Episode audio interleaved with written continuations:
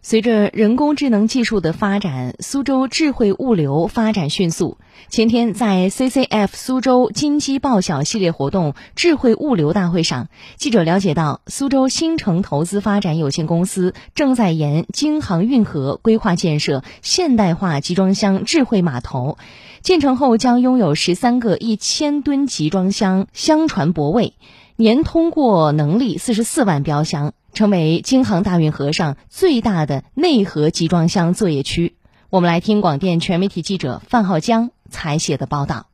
作为全市唯一一家以现代物流为主业的市属国企，苏州新城投资发展有限公司还与上港集团 ICT 苏州项目通过衔接信息化管理服务平台、前置港口服务，集装箱进入苏州白杨湾，视同进入上海港。有效解决洋山港集疏运体系痛点，仅提空送重这一环节，比原来大部分企业需要到上海提空箱，可省去百分之九十的集卡运输里程。公司副总经理顾勇通过这个 ICT 项目呢，是沪苏间的物流成本下降了百分之三十八，碳排放下降了百分之六十六，既解决了洋山港的集疏运体系痛点，更为苏州企业更好地融入全球的产业链、供应链。价值链提供优质高效服务。“十四五”时期是数字经济发展的关键期、窗口期。智能交通和智慧物流的发展，将在降低物流成本、货物便利通行、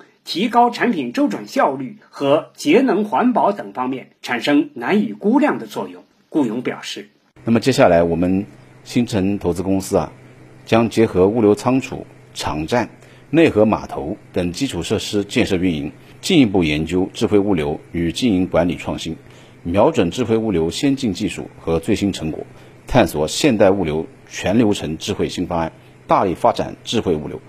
努力当表率做示范，以经济效益和社会效益双丰收的成效，为苏州经济社会发展做出新的贡献。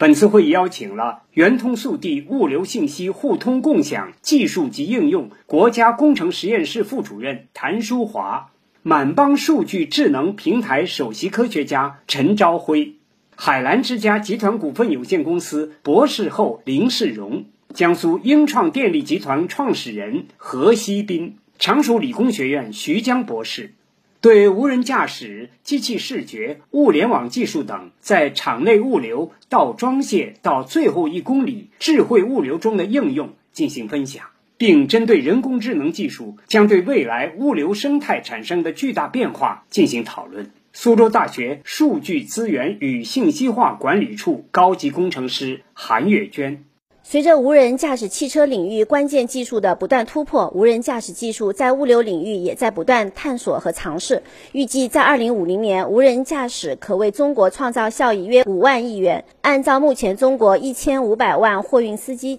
计算预计可节省三万亿元，在叉车以及自动运输车等领域，预计可以节约一万亿元；在道路改造、监控、网络救援等应用，预计可以创造效益两万亿元。韩月娟还介绍，借助无人驾驶技术和人工智能，装卸、运输、收货、仓储等物流工作将逐渐被无人驾驶车辆代替，产品交付速度预计提高百分之六十。物流总成本从现在占 GDP 百分之二十左右降为百分之六左右，物流生态将发生巨大变化，物流将变成信息驱动设备的高科技行业。借助无人驾驶、物联网技术和互联网技术将得到广泛应用，物流行业将迎来新的技术革命和管理革命。